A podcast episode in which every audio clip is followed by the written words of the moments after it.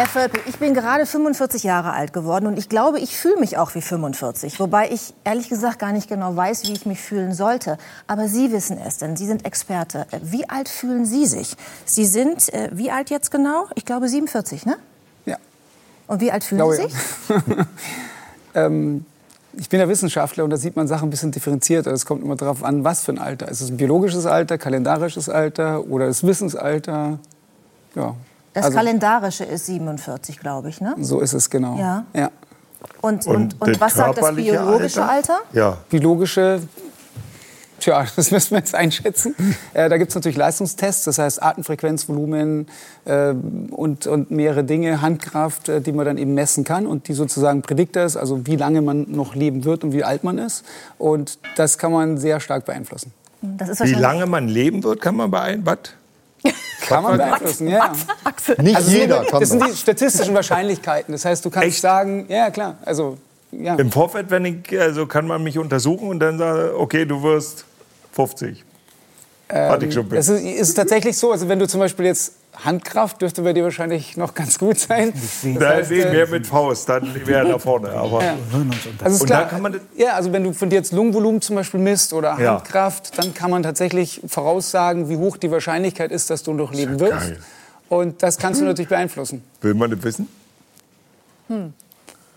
Schwierig, wa?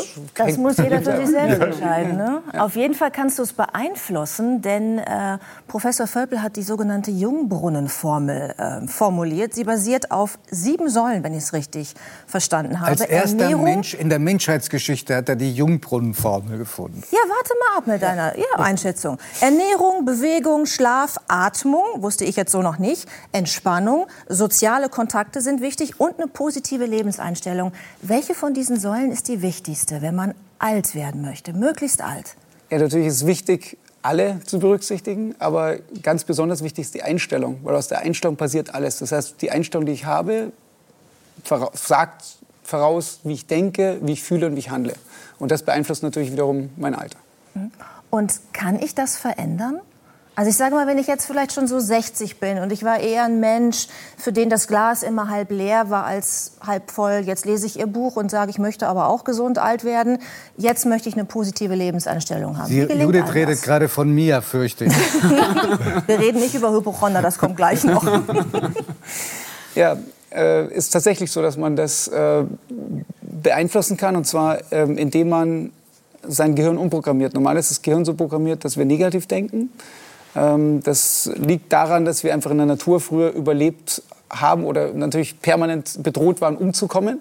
Äh, und dadurch ist es negativ eben also das Gehirn negativ programmiert und man kann es positiv umprogrammieren, indem man sich halt mehr Positives als Negatives sagt. In der Regel sagt man so viermal mehr Positives als Negatives ähm, und dann programmiert es um. Da ist natürlich besonders entscheidend, in der Früh, nachdem man aufwacht und äh, bevor man ins Bett geht, damit man sozusagen schon eingestimmt wird in der Früh und spielt auf. Also wir haben ganz spannende ähm, Untersuchungen gemacht äh, mit einem Doktorand bei uns an der Jacobs University, in dem wir eben ältere Menschen zusammengebracht haben, einmal negativ geprimed, einmal positiv geprimed, die Anzahl der innovativen Ideen.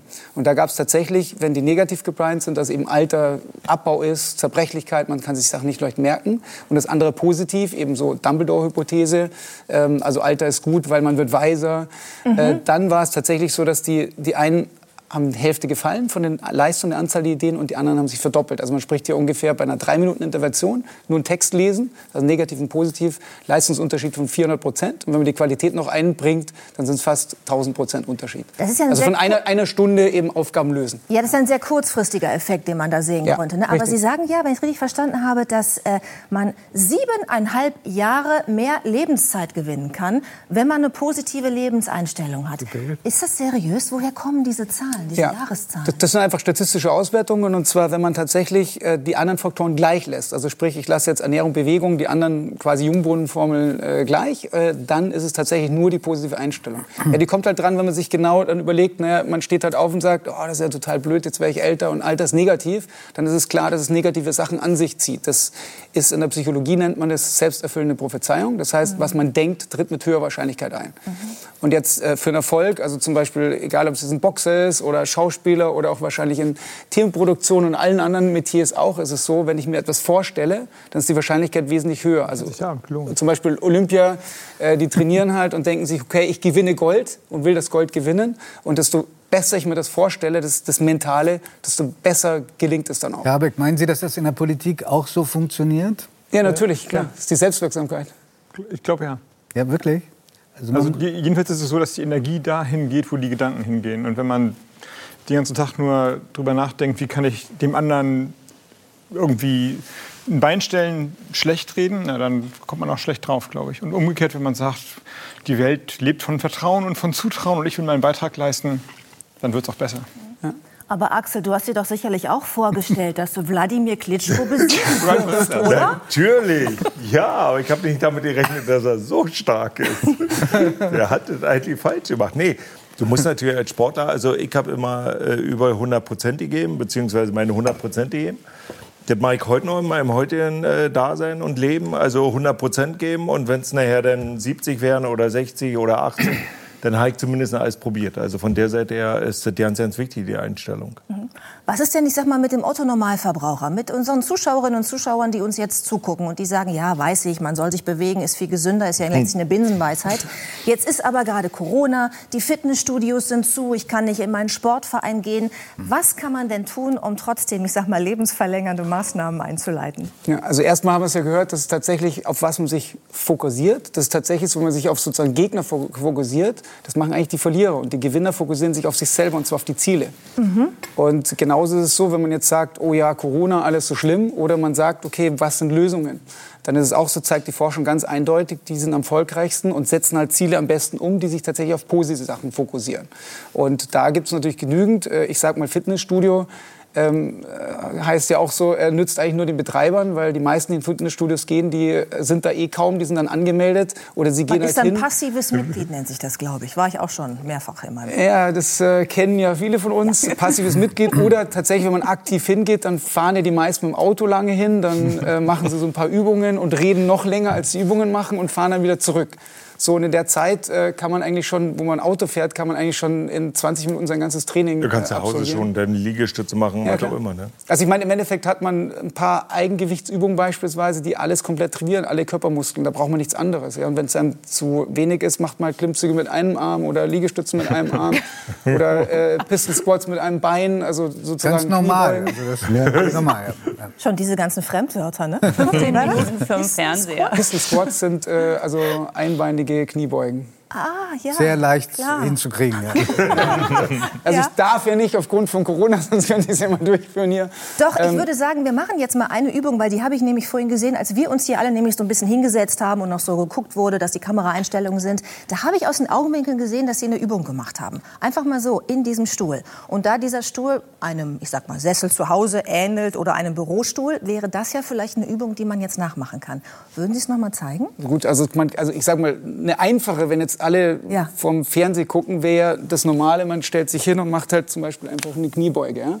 Das knackt aber ganz schön. Ja klar, weil das ist natürlich klar, normalerweise... Ähm, Normal, ja, ja? ja, wenn man so sitzt, Okay. ja. Äh, das, naja, also ich glaube auch, dass ein paar...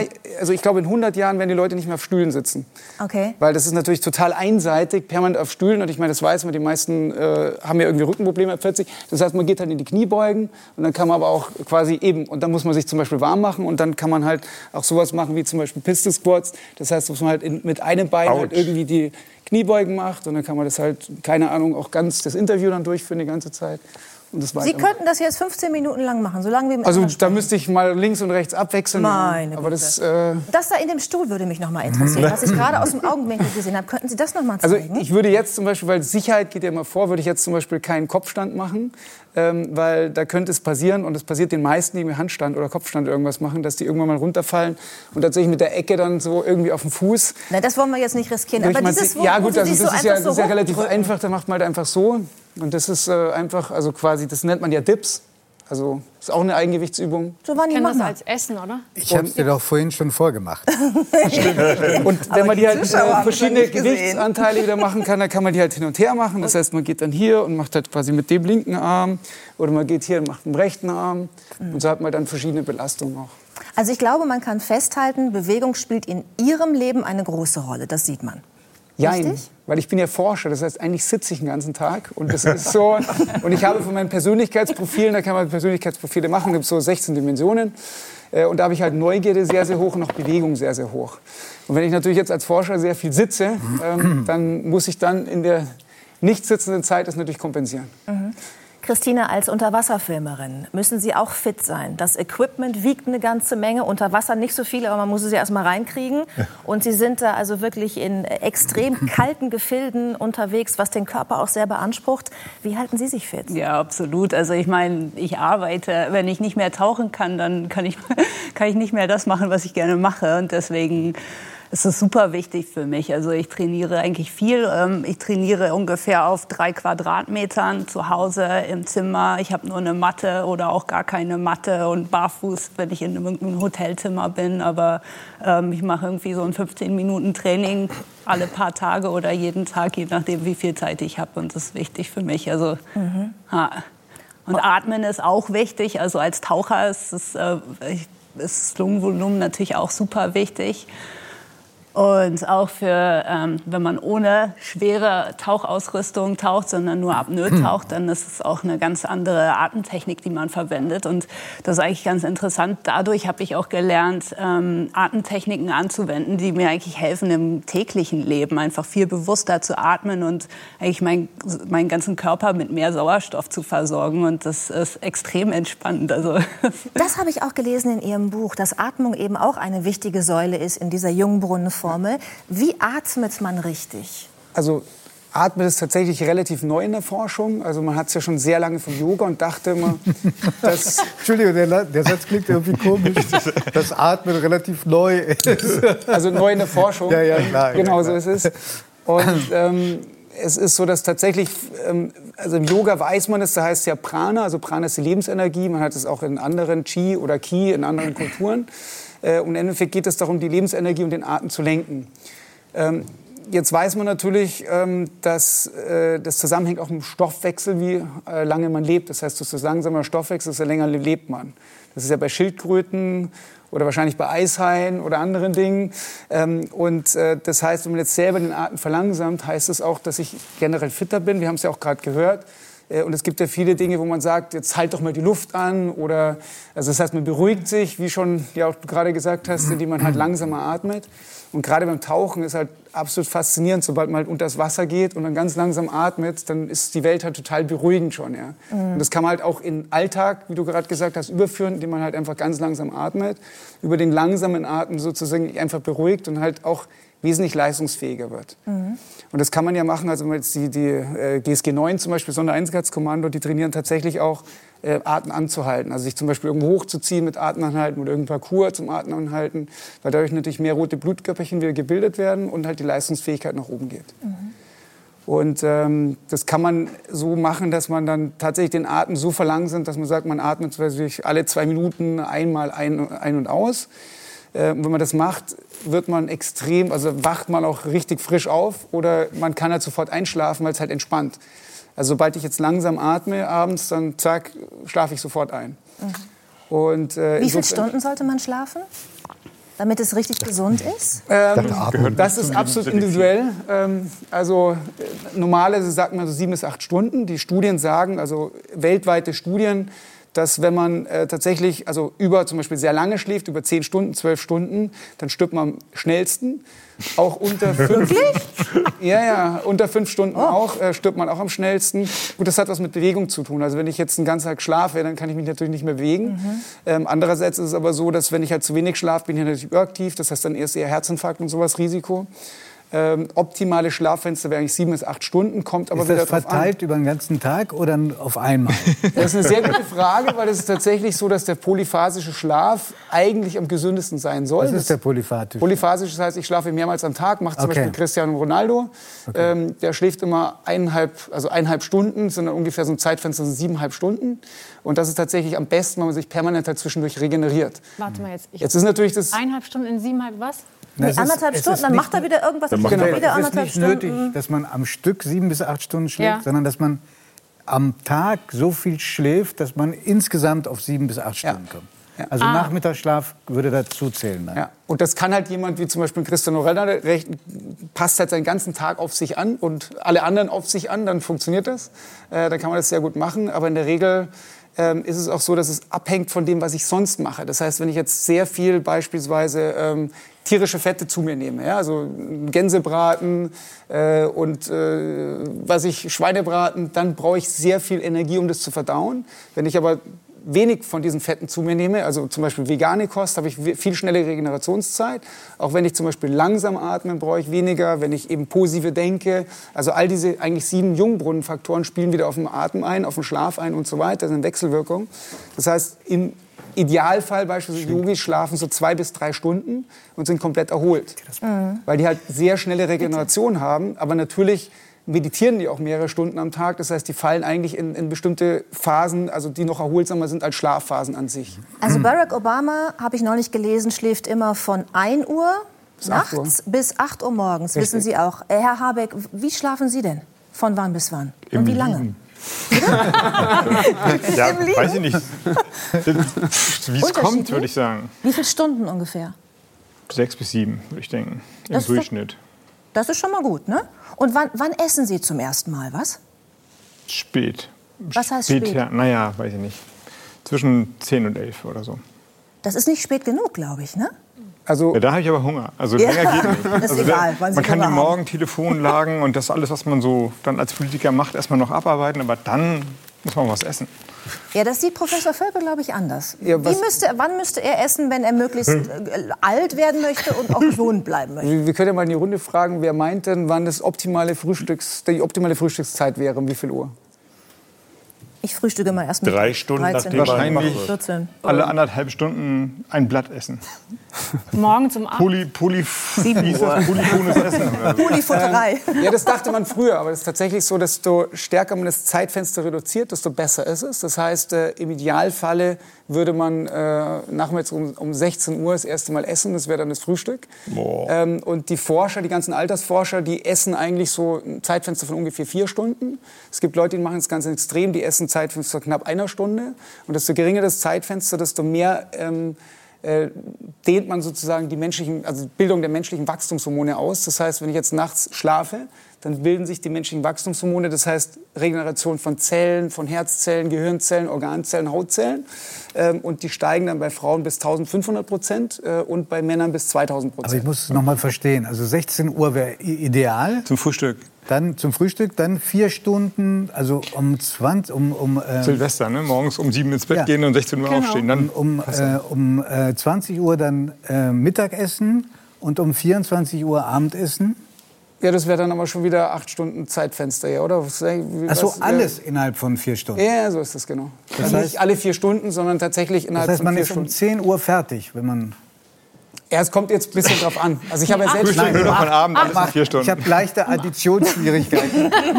also zwischen 16 Uhr und 20 Uhr Muss man viermal müsste essen. alle drei Mahlzeiten. Ja, Ja, und noch es ist Kaffee aber jetzt trinken. kommt wieder drauf an. Also eigentlich geht es nicht darum, es geht darum, wann man Kalorien zu sich nimmt. Natürlich braucht man immer Vitamine und Mineralstoffe. Das heißt, was ich mache am Anfang, am Morgen nehme ich halt erstmal, also natürlich so Zitrone, Tee und dann halt eine Vitalstoffmischung. Das heißt, ich esse erstmal, ähm, also das geschreddertes Obst und Gemüse, was halt alles enthält. Vitamine, Mineralien, Enzyme, Aber probiotische Herr Bakterien. Professor, Ja. gestatten Sie eine totale Banausenfrage. Ja? Ja. Wenn es so anstrengend ist, alt zu werden, lohnt sich das? Das ist überhaupt nicht anstrengend. Nein, nein, Sie machen ja, wenn Sie nicht essen, Urlaub. Sie haben weder Hunger, weil Sie sind in der ketonischen Verbrennung. Ketonische Verbrennung heißt, Blutzuckerspiegel ist komplett neutral. Man hat keinen Hunger. Das ist ja das Praktische. Sie sind ja nicht mehr abhängig. Das heißt, Sie entscheiden selber, wann Sie essen, wann nicht. Du Also bist Sie können, nämlich ein Junkie, wenn du so viel isst. Habe ich auch naja, von? also Sie können ja den ganzen Tag essen. Sie können auch alle drei Tage essen. Also das entscheiden Sie selber. Aber ich will mir das nicht von jetzt anderen entscheiden lassen, wann ich esse, sondern halt, wann ich halt gerade Aber Lust wie ist es drauf dazu habe. gekommen, dass wahrscheinlich die ganze Menschheit vermutlich mal gesteuert über den Tag dreimal isst? Das mit den Stühlen, das verstehe ich, dass man sich das irgendwie angewohnt hat. Und man, in Rom haben sie noch auf dem, haben sie da rumgelegen. ähm, aber das Essen scheint mir doch quasi kulturell sich so entwickelt zu haben und jetzt unterstellt, der Körper will sein Bedürfnis befriedigt haben. Dann werden, also, wie kann es sein, dass Ihre Analysen oder Ihre Erkenntnisse so komplett kontraintuitiv sind? Näher sind sie nicht, sondern äh, das ist ja kulturell erst in den letzten Jahren, dieses dreimal am Tag Essen, in den letzten Jahrzehnten, sage ich mal, entstanden. Ursprünglich war es evolutionsbiologisch, dass man eben nichts zum Essen hatte. Das heißt, man hat tatsächlich nur, ähm, sage ich mal, äh, also längere Zeit nichts gegessen, also man nichts erlegt hat, auch im Winter zum Beispiel. Es ist sogar so, wir haben genetischen Programm, es gibt ein Gen, dass wir Winterschlaf machen können. Und es gibt einen Fall zum Beispiel vom Japaner, der ist tatsächlich äh, in, äh, gefallen äh, und lag da und hat sich verletzt äh, und ist nach 24 äh, Tagen wieder gefunden worden und hat nichts gegessen und nichts getrunken. Das heißt, der Stoffwechsel ist nach unten gegangen, man hat äh, gemessen, Temperatur war 24 Grad, wo sie ihn gefunden haben. Das heißt, wir haben Gene, genauso wie jetzt andere Säugetiere, wie beispielsweise der Eisbär, der halt einen Winterschlaf macht. Ähm, und es gibt zum Beispiel auch forschungsmäßig validiert. Eine Person, der hat natürlich jetzt äh, über 200 Kilo gewogen ähm, und der hat über ein Jahr nichts gegessen, also komplett gefastet. Das heißt, wir können uns von den Reserven halt wirklich äh, tatsächlich ernähren. Und ich habe das auch, äh, weil ich jetzt zurzeit relativ wenig schlafe, irgendwie drei Stunden und einmal am Tag gegessen habe, weil ich immer äh, so Selbstexperimente liebe, äh, haben alle gesagt, ja, das kannst du nicht machen. Und ich habe jetzt gerade einen Bluttest gemacht seit über zehn Jahren und ich habe den heute bekommen und äh, der ist besser als je zuvor. Also in allen Bereichen komplett optimale Blutwerte von jedem einzelnen Faktor. Ich habe so eine große Blutanalyse gemacht. Also da zeigt sich auch, dass man halt Sachen wirklich auch messen kann. Darf das ist genauso, wenn man Lungenvolumen messt, Herzfrequenz, Handkraft und so weiter, sieht man, dass man dadurch extrem leistungsfähig ist. Darf ich Sie einmal äh, fragen, äh, also zum Abschluss des Gesprächs, Ja. äh, darf ich Sie fragen, ob es Momente gibt in Ihrem Leben, wo Sie auch mal sündigen? Weil das hört sich alles so wahnsinnig nein, asketisch nein, an. nein, nein, permanent. Das ist ja genau das, dass man ja das Leben, es geht ja darum, das Leben zu genießen. Ich meine jetzt ernsthaft, Ja, wann essen Sie. Sahnetorte und Pommes, Currywurst? Kommt auch vor. Also ich esse ja wenn, wenn, auf, auf Partys, wenn ich eingeladen werde. Also ich wär, äh, zu Hause esse ich eigentlich relativ also gesund und, und das, was ich esse, hat ja eine super hohe Qualität. Also wenn man jetzt zum Beispiel die Pralinen nimmt, äh, die sind super lecker. Aber noch leckerer ist, wenn ich meine Rohkakaobohne nehme mit zum Beispiel Maulbeeren zusammen, äh, dann schmeckt es halt noch viel intensiver, weil das Beste, was in den Pralinen drin ist, ist tatsächlich der Rohkakao. Und den Rohkakao bestelle ich mir halt in, in ein Kilo Säcken und dann äh, esse ich halt die Rohkakaobohnen zusammen mit Bananen, Trockenfrüchten, Zimt, irgendwelchen Gewürzen, was halt unheimlicher Genuss ist. Also mir geht es im Leben um Genuss und Qualität und zwar in allen Dimensionen, Bewegung, Ernährung und so weiter. Ich befürchte, dass unsere Geschmacksknospen eine völlig andere Evolution genommen haben, also unsere beide. Ja. Aber ich bedanke mich für diesen Einblick äh, und äh, dieses äh, lehrreiche Gespräch mit Ihnen. Mehr dazu im Buch Die Jungbrunnenformel. Dankeschön. Genau. Und es gibt dann mal eine Schokoladenverkostung. Da gibt es dann verschiedene Qualitätsstufen von Schokoladen, wie es zum Beispiel in Hamburg gibt. Äh, lade ich Sie herzlich ein, dann kann man das testen, welche dann tatsächlich am besten schmeckt. Da bin ich dabei. Vielen Dank. Ah, jetzt.